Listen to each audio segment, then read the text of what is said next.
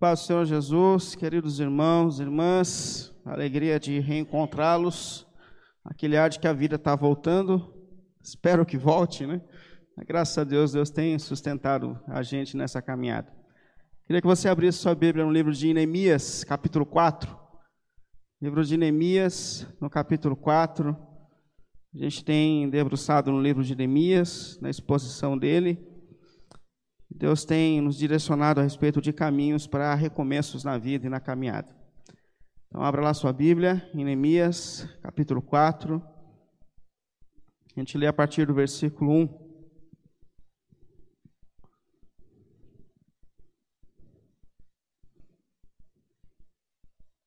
Encontraram?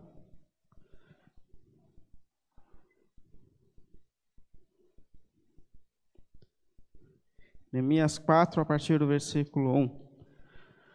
Quando Sambalate, Sambalate soube que estávamos reconstruindo o muro, ficou furioso, ridicularizou os judeus e, na presença dos seus compatriotas e dos poderosos de Samaria, disse: O que aqueles frágeis judeus estão fazendo?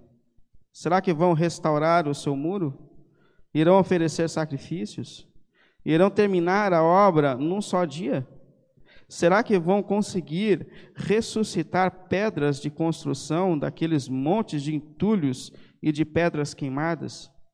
Tobias, o amonita, que estava ao seu lado, completou: Pois que constrói? Basta que uma raposa suba lá, para que o muro de pedras desabe. Ouve-nos, ó Deus pois estamos sendo desprezados. Faze cair sobre eles a zombaria, e estejam eles levados prisioneiros como despojo para outra terra. Não perdoe os seus pecados, nem apagues as suas, as suas maldades, pois provocam a tua ira diante dos construtores. Nesse meio tempo, fomos construindo o muro e até em toda a sua extensão chegamos à metade de sua altura pois o povo estava totalmente dedicado ao trabalho. Quando, porém, Sambalate, Tobias, os árabes, o, os amonitas e os homens de Asdod souberam que os reparos dos muros de Jerusalém tinham avançado e que as brechas estavam sendo fechadas, ficaram furiosos. Todos juntos planejaram atacar Jerusalém e causar confusão. Mas nós oramos ao nosso Deus e colocamos os guardas de dia e de noite para protegê-los deles. Enquanto isso, o povo de Judá começou a dizer: os trabalhadores já não têm mais forças e ainda há muito entulho. Por nós mesmos não conseguiremos reconstruir o muro. E os nossos inimigos diziam: antes que descubram qualquer coisa, ou nos vejam, estaremos bem ali no meio deles, vamos matá-los e acabar com o trabalho deles. Os judeus que moravam perto deles, dez vezes nos preveniram: para onde quer que vocês se virarem, saibam que seremos atacados de todos os lados. Por isso, me posicionei, por isso posicionei alguns do povo atrás dos pontos mais baixos do muro, nos lugares abertos, divididos por famílias, armados a espadas, lanças e arcos. Fiz uma rápida inspeção e imediatamente disse aos nobres, aos oficiais e ao restante do povo: Não tenham medo. Lembrem-se de que o Senhor é grande e temível, e lutem pelos seus, pelos seus irmãos, por seus filhos, lutem por suas filhas, por suas mulheres e por suas casas. Quando os nossos inimigos descobriram que sabíamos de tudo e que Deus tinha frustrado a sua trama, todos nós voltamos para o muro, cada um para o seu trabalho. Daquele dia em diante, enquanto a metade dos meus homens fazia o trabalho, a outra metade permanecia armada de lanças, escudos, arcos e couraças. Os oficiais davam apoio a todo o povo de Judá que estava construindo o muro. Aqueles que transportavam material, faziam o trabalho com uma das mãos e com a outra mão seguravam uma arma. E cada um dos construtores trazia na cintura uma espada enquanto trabalhava, e comigo ficava um homem pronto para atacar, para tocar a trombeta. Versículo 19.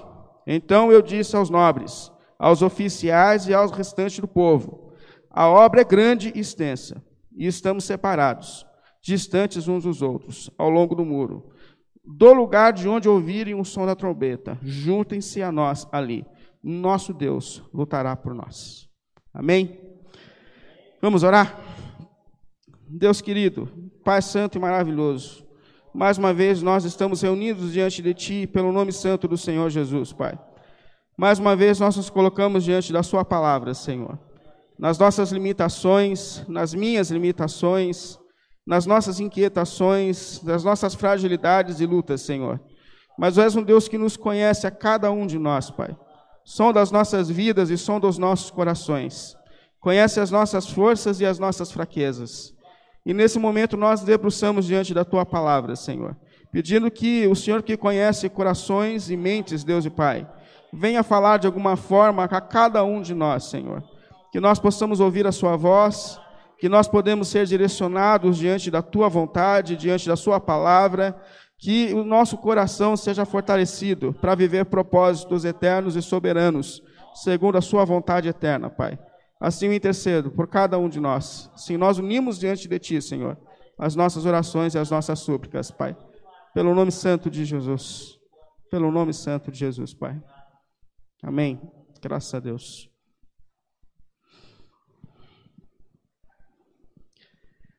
Bem, como eu dizia, a gente tem debruçado aqui no livro de Neemias, olhado para esse texto da palavra de Deus fazem que a nação viveu um período de recomeço, de reconstrução, e a gente tem olhado passos sempre para recomeçar na nossa caminhada. Hoje eu queria falar com os irmãos sobre as oposições da vida.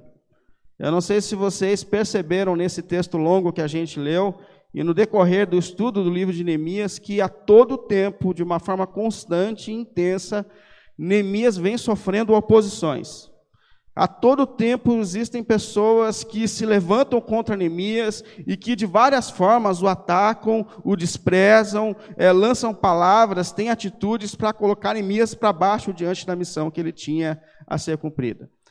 E eu queria olhar para isso porque a gente sabe que oposições fazem parte da nossa vida, lutas fazem parte da nossa vida, perseguições fazem parte da nossa vida. É, oposição é essa atitude de alguém que se opõe a uma causa, a, a uma razão. E pode ser que em algum momento a gente sofra uma oposição legítima.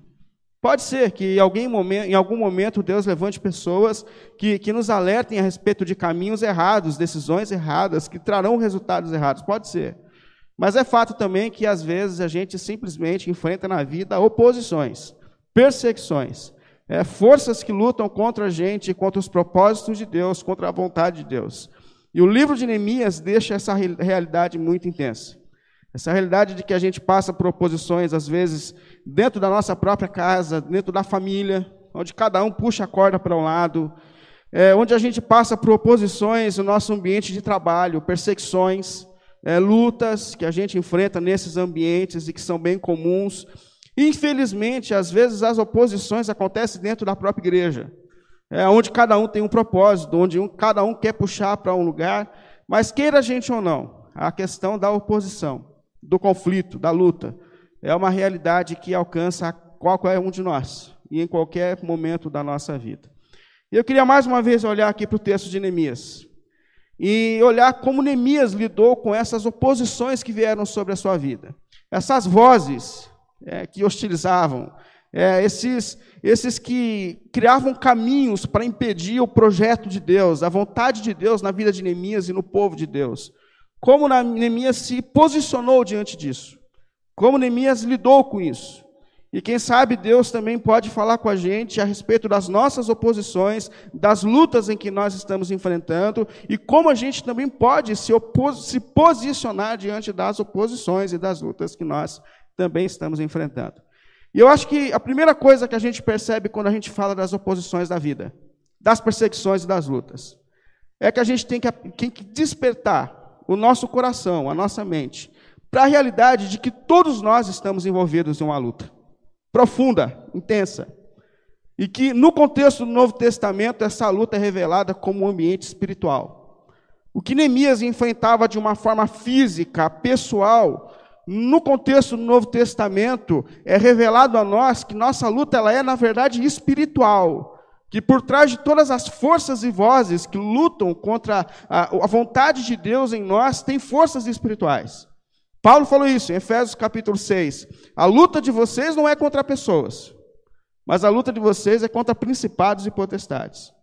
O apóstolo João, no Apocalipse, você sabe que o Apocalipse é revelação. O que é o livro do Apocalipse? O livro do Apocalipse é um momento onde Deus ele abre as cortinas do mundo espiritual. Imagina se Deus fizesse isso aqui agora com a gente. E Deus ele abre as cortinas do mundo espiritual e ele permite que naquele momento João veja o que acontece naquilo que a gente não pode ver.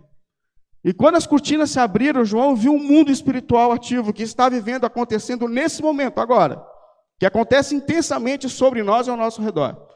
Houve uma luta para que a gente não viesse para a igreja hoje. Talvez você não tenha percebido. Mas você enfrenta uma luta para não vir à igreja. Você enfrenta uma luta pelo teu ânimo espiritual. A igreja enfrenta lutas contínuas. Nós estamos em luta o tempo todo. E João viu, e ele falou que quando ele viu, uma das coisas que ele viu nesse ambiente espiritual é uma mulher grávida que era perseguida continuamente na história por um dragão. Essa mulher grávida representava o povo de Deus no contexto do Antigo Testamento. E Satanás sempre lutou contra o povo de Deus. Isso que Neemias está vivendo na história é mais uma história, mais uma fase da história em que é narrado, ele pode ver que existe uma perseguição intensa na história contra o povo de Deus. Para que os propósitos de Deus não aconteçam. E essa mulher está grávida, porque o povo de Deus carregava dentro de si a promessa de colocar o Messias Salvador no mundo. Aí João fala, e de repente eu vi que a mulher deu à luz, o Messias nasceu. Mas agora o dragão começou a perseguir a mulher que deu à luz, isso é, a igreja dos nossos tempos. Essa mulher que já trouxe o Messias para a história. A primeira coisa que a gente precisa perceber para ficar em pé diante das oposições e das lutas que a gente enfrenta. Nós estamos em um campo de guerra. Nós estamos a todo tempo envolvidos numa luta espiritual intensa e contínua que envolve cada um de nós. Sem ponto neutro, sem ponto neutro. Esses dias eu chegava em casa, depois de um dia de correria, de trabalho, e meu filho veio correndo para mim e falou: Pai, chateado, vai lá e conversa com as crianças, porque eles estão dizendo que eu sou café com leite. Eu não quero ser café com leite, eu já sou um moço. Eu não quero mais ser café com leite. E eu tive que descer o carro e falar: gente, vem aqui, o Vitor já está grande, ele já está envolvendo, ele, ele é sério na luta. E, e pensando sobre isso, é uma realidade que envolve todos nós. Ninguém é café com leite nessa luta. Todos nós estamos envolvidos nela. O apóstolo Pedro, na sua primeira carta, capítulo 5, versículo 8, ele fala assim: estejam alertas e vigiem. Olha isso, estejam alertas e vigiem. O diabo, o inimigo de vocês, anda ao redor como um leão. Estejam alertas e vigiem. O diabo, o inimigo de vocês, anda ao redor de vocês como um leão, rugindo e procurando a quem ele possa devorar resistam-lhe, resistam-lhe, permaneçam firmes na fé, sabendo que os irmãos que vocês têm em todo o mundo também estão passando pelos mesmos sofrimentos. Fiquem atentos. Há um ser ao seu redor procurando brechas, vacilos, para que ele possa te derrubar. Então, a primeira coisa que Neemias aprende, e que a gente aprende quando a gente olha para essa realidade das oposições e lutas que a gente enfrenta, nós estamos em um campo de luta. Há uma luta em torno de você. Há uma luta em torno do seu ânimo espiritual. Há uma luta em torno da igreja. Há uma luta em torno da igreja. Eu tenho certeza que existem igrejas nesse mundo que o diabo não está preocupado. Igrejas que não se importam com a palavra de Deus. Igrejas que, que motivam no coração humano coisas que Deus nunca mandou motivar. Igrejas que não se preparam para a luta. Igrejas que não pregam o evangelho. Eu acho até que o diabo dá dízimo em algumas igrejas para sustentar o projeto longe de Deus. Porém, toda igreja que se posiciona para viver a vontade de Deus, para pregar o Evangelho, para obedecer os mandamentos de Deus, tenha certeza que há uma luta intensa em torno de todos nós, e todos nós somos igrejas, e todos nós temos que posicionar a nossa vida nessa luta. Então, primeiro, tenha consciência da luta. Segundo, como lidar com a luta? Como a gente pode lidar, então, com essa luta na qual todos nós estamos envolvidos? Aí, diante disso, eu coloquei cinco atitudes de Neemias, quando ele desperta para a luta, que ele tomou, e atitudes que nós também podemos tomar para ficar em pé diante dessa luta. A primeira atitude de Neemias diante dessa luta, dessa realidade, mais uma vez, foi orar a Deus. Se você olhar de novo no versículo 4, quando ele percebe a voz de desprezo dessas pessoas que cercavam Israel, no versículo 4 ele diz assim: Ouve-nos, ó Deus, pois estamos sendo desprezados. Faz cair sobre eles a zombaria, e eles sejam levados prisioneiros como despojo a outra terra. Versículo 9: Neemias mais uma vez busca ao Senhor em oração. Mas nós oramos ao Senhor Deus e colocamos os nossos guardas de dia e noite para protegê-los deles.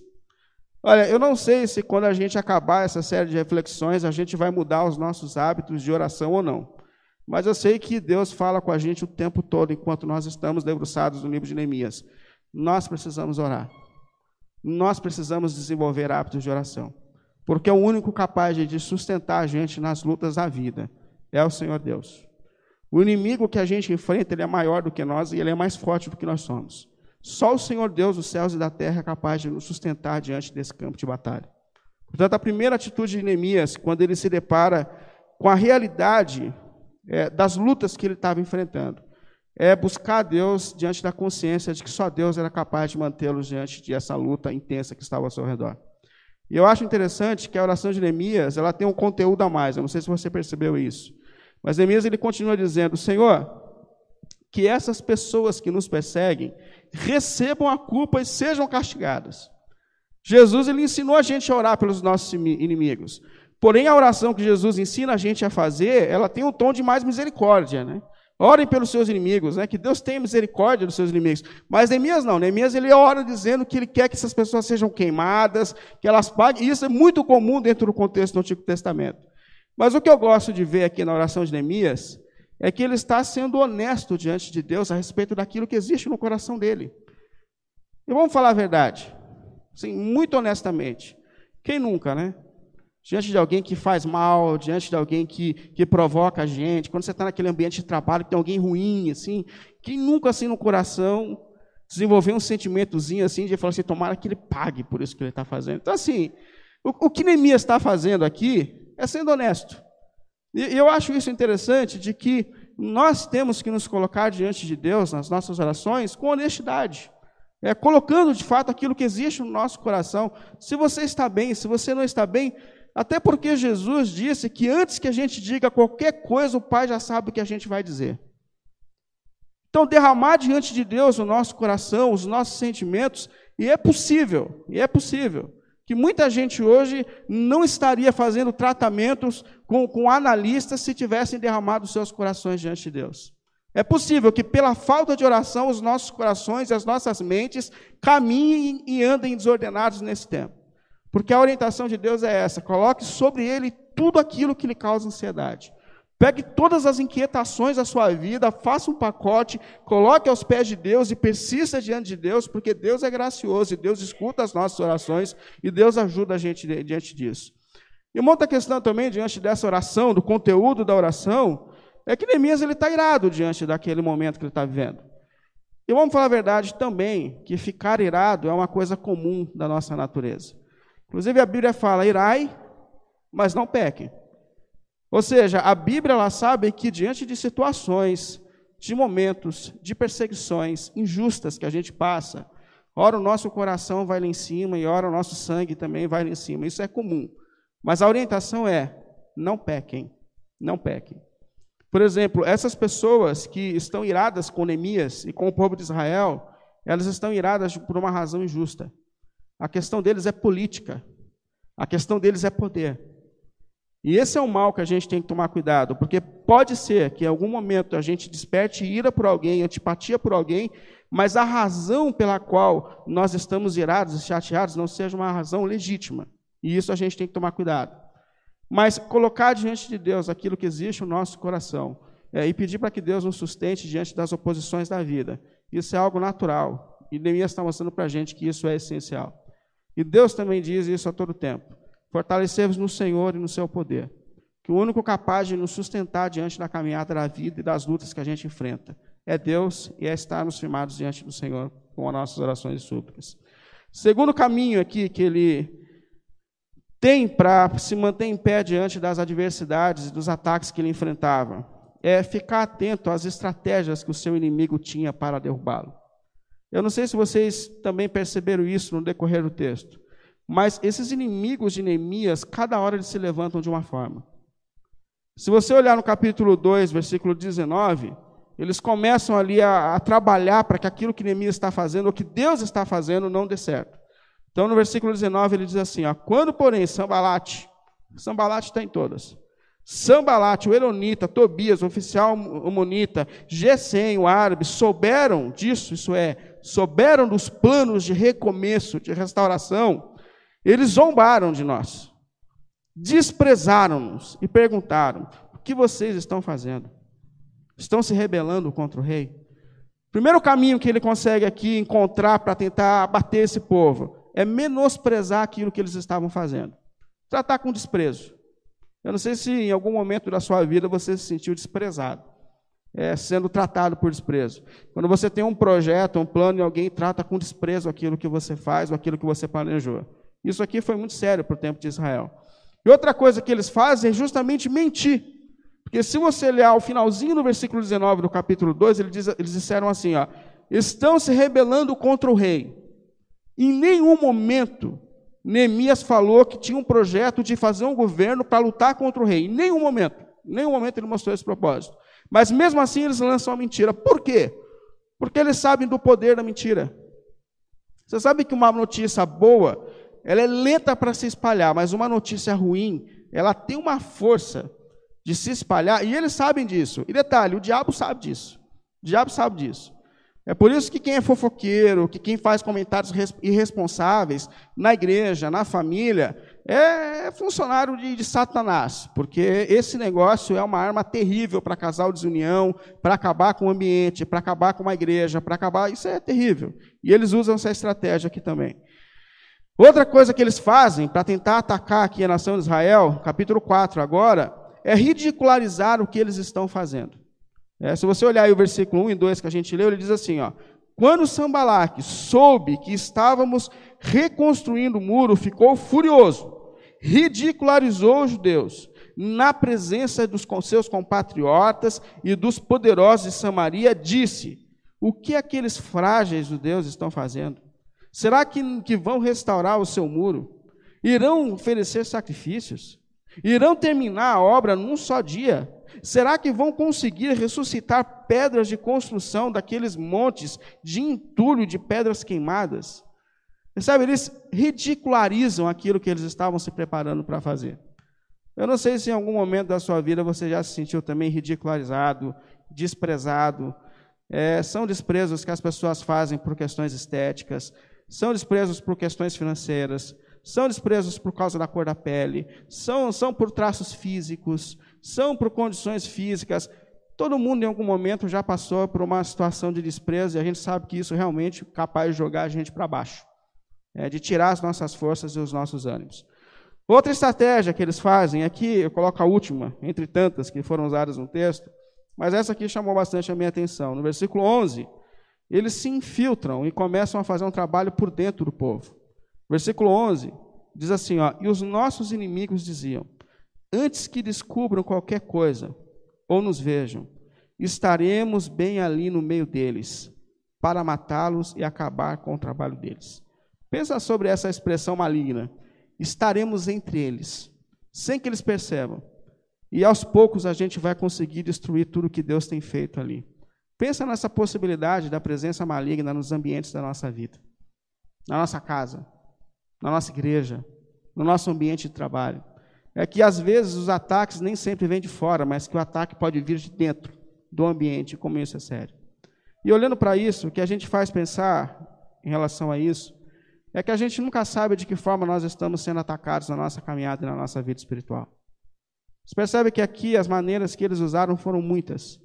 Mas a nossa caminhada, às vezes, o, a área que nós estamos sendo atacados pode ser dentro da nossa própria casa. Um caminho que, que o diabo pode fazer para começar uma obra destruidora, porque o propósito dele é roubar, matar e destruir. É, é, é um detalhezinho. Né? Tinha um poeta que cantava assim: Numa noite estranha a gente se estranha e fica mal. Lembra desse, desse, desse louvor? Mas é verdade, a gente às vezes nem sabe por que, que começou uma briga, mas brigou. Percebe? Quando a gente vai amadurecendo, o Ademir está aqui com a maturidade, e você fala assim: nesse caminho eu já não entro mais, esse negócio aqui eu já não deixo mais se desenvolver na minha relação.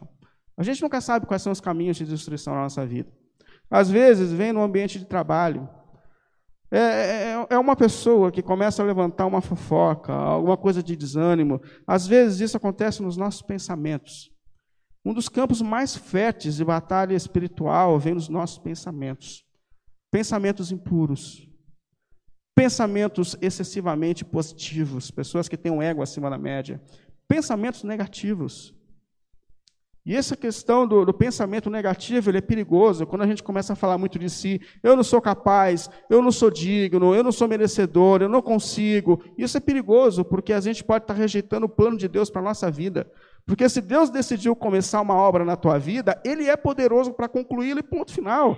E nós, a gente não pode dizer que Deus não é capaz de transformar, que Deus não é capaz de te perdoar, que Deus não é capaz de mudar a tua vida. Deus é capaz sim. E muitos pensamentos negativos são malignos, são diabólicos, e a gente tem que repreender isso. Não ouvir essa voz, não mergulhar nesse abismo de tristeza, não pode deixar isso nos dominar. É, são pessoas que muitas vezes vêm, derrubam a gente, más influências, más amizades, às vezes são palavras, e como as palavras têm o poder de nos derrubar, tirar a gente da caminhada. Um dia desses eu, eu voltava de um dia de correria, terminando, e sabe quando você termina o dia feliz? Estava terminando meu dia feliz. Eu estava chegando em casa assim, eu fui parando meu carro para abastecer um posto com combustível perto de casa. Aí começaram a chegar mensagens, e palavras, palavras, palavras, de gente negativa e solta o coração negativo, e negativo, e negativo. Aí meu farol já deu uma, já deu uma baixadinha, né? Naturalmente a gente já dá uma baixadinha. Aí eu parei, quando eu abasteci o carro, falei, não, eu não posso acabar meu dia mal por isso. Mas palavras que ofendem, que jogam a gente para baixo, que fazem mal para a gente, que eu quero dizer é que, assim como foi com Neemias, a gente nunca sabe quais serão as formas de ataque. E que a gente, assim como Neemias, precisa ficar atento em todas as áreas da nossa vida. A palavra de Deus fala: nós não deveremos ignorar os seus ardis, as suas armadilhas, os seus caminhos. Pode ser que hoje ele ataque os seus pensamentos, pode ser que hoje ele ataque a tua família, pode ser que ele ataque o seu ambiente de trabalho, seja qual for o caminho, nós precisamos nos posicionar e ficar em pé nessa luta intensa, mas nós precisamos ficar em pé nessa luta, assim como Neemias ficou. Terceiro, eu coloquei só cinco. Terceiro caminho aqui para que a gente fique em pé nessa luta: não deixe o desânimo dominar a sua vida. Isso é muito sério. Não se deixe dominar pelo desânimo. Chega um momento na nação de Israel que o desânimo começa a atingi-los no meio da obra. No meio da obra. Versículo 10 diz assim: ó, Neemias conta para a gente. E quanto isso, o povo de Judá começou a dizer: desânimo diante dos desafios. Versículo 10. Os trabalhadores já, já não têm mais força e ainda há muito entulho para ser carregado. Por nós mesmos nós não conseguimos construir o um muro. Ou seja, olha, chegamos ao momento que o desgaste já alcançou a gente, nós estamos cansados, a obra é muito grande, a gente já não sabe se vale a pena continuar, a gente já não sabe se isso ainda faz sentido, e elas começam a espalhar palavras de desânimo, e o desânimo começa a inflamar. E se há um desafio que todos nós enfrentamos na vida, é contra o desânimo. É contra o desânimo. Olha, irmãos, o diabo, e isso é muito importante, o diabo ele não pode roubar a nossa salvação. Porque nada mais pode separar a gente do amor de Deus. O que Cristo fez por nós na cruz já pagou a dívida. Se a sua vida está em Cristo, o seu preço já foi pago, você foi resgatado e você pertence a Deus, e ninguém tem o poder de tirar você das mãos de Deus, a não ser que você queira virar as costas para Deus, mas enquanto você se levantar no meio das suas fraquezas, em meio aos seus pecados, em meio a todas as debilidades da sua vida, Deus vai continuar chamando você de filho, filho, e Deus vai te colocar em pé de novo. Nada mais pode roubar a gente das mãos de Deus. Se você ainda não entregou a tua vida a Cristo, entregue, porque nada mais te separa do amor de Cristo. Agora, há uma questão muito importante que o diabo pode, que é tornar a nossa caminhada espiritual medíocre. Isso ele pode. O diabo pode manter a igreja desanimada, para baixo. Isso ele pode. Eu fico imaginando o que Deus fez e o que ele ainda quer fazer na nossa vida. O quanto há de transformação na minha casa, na minha vida, na minha caminhada espiritual, na minha vida profissional, na minha carreira. O quanto Deus planejou coisas extraordinárias para a minha caminhada. E por causa do desânimo, e por causa da falta de posicionamento, a gente vai perdendo forças e vai perdendo forças. E aí Satanás torna a nossa caminhada medíocre. E a gente vai enfraquecendo. Mas imediatamente Neemias se posiciona diante daquele momento de desânimo e fala: gente, a gente precisa continuar a jornada. E é isso que Deus está dizendo para a gente também. Não deixe o desânimo te dominar.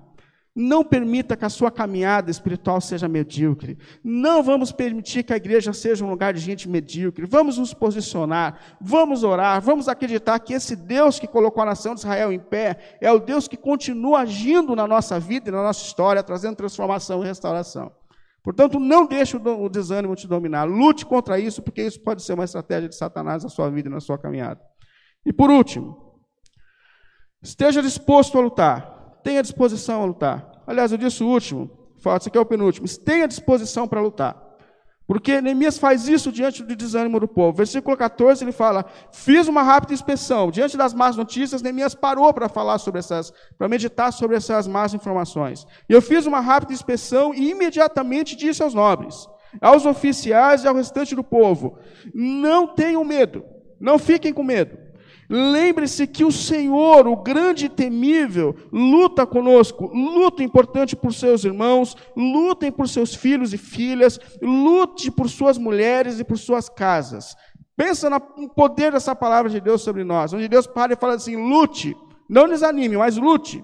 Lute por teus filhos, lute por sua casa, lute por sua família, continue lutando, renove as suas forças, porque o Senhor está lutando com você, Ele está dizendo. O Senhor está ao teu lado. Portanto, não deixe o desânimo te dominar, continue lutando, levante a sua cabeça e lute, se posicione, não perca a sua fé, não perca a sua esperança. Uma coisa que a gente aprende na fé cristã é que o único capaz de colocar um ponto final na história é Deus. Se Deus não colocou, nós devemos lutar, nós devemos continuar, nós devemos nos posicionar. E por último, para a gente ficar em pé nessa luta, viva sempre a sua vida em estado de alerta. Porque quando Neemias ele percebe a quantidade de forças opositoras que estavam sobre ele, sobre o povo de Deus, imediatamente ele manda o povo se posicionar. Agora a gente tem que viver em estado de alerta. Versículo 16 ele diz assim: Daquele dia em diante que eu percebi a luta em que nós estamos envolvidos, daquele dia em diante, enquanto a metade dos meus homens fazia o trabalho, a outra metade permanecia armada de lanças, escudos, arcos e couraças. Os oficiais davam apoio ao povo de Judá e que estava construindo o muro. Aqueles que transportavam o material faziam um trabalho com uma das mãos e com a outra seguravam uma arma. Pensa nisso. Eles trabalhavam com uma das mãos, mas na outra tinha uma arma. E o que a gente viu aqui é que essa luta que é física no ambiente de Neemias, no nosso ambiente é uma luta espiritual. Na qual ele está dizendo, a todo tempo nós temos que estar alertas, preparados para viver em pé nessa luta. Primeiro passo que Neemias deu foi se aproximar de Deus, foi colocar essas lutas diante de Deus. E o primeiro passo que nós temos que dar, de transformação para ficar em pé nessa luta, é nos aproximarmos do Senhor dos céus e da terra. Porque foi isso que o apóstolo Paulo disse diante da realidade da nossa luta. Gente, fortaleçam-se no Senhor e no seu poder.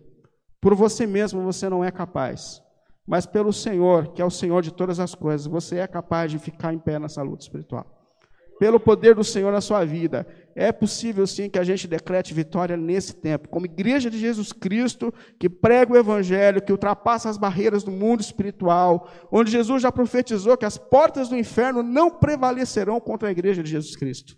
Ela não prevalecerá. Não é a gente que tem medo do mundo espiritual, é o mundo espiritual que tem medo da gente. Porque ele sabe que pela autoridade e pelo poder de Jesus nós vamos triunfar dentro do propósito de Deus. O evangelho vai para frente, as nossas famílias serão transformadas, as nossas vidas serão transformadas e nós glorificaremos ao Senhor. É, alguém colocou, eu acho que a Marilza colocou na rede social esse, essa semana, dizendo que o fato de que nós não estaremos machucados não quer dizer que nós não chegaremos lá. Alguma coisa assim do Russell Chat. Mas é verdade isso. Nós chegaremos machucados, cansados, mas logo, logo nós estaremos diante de Jesus. Logo, logo nós estaremos diante de Jesus.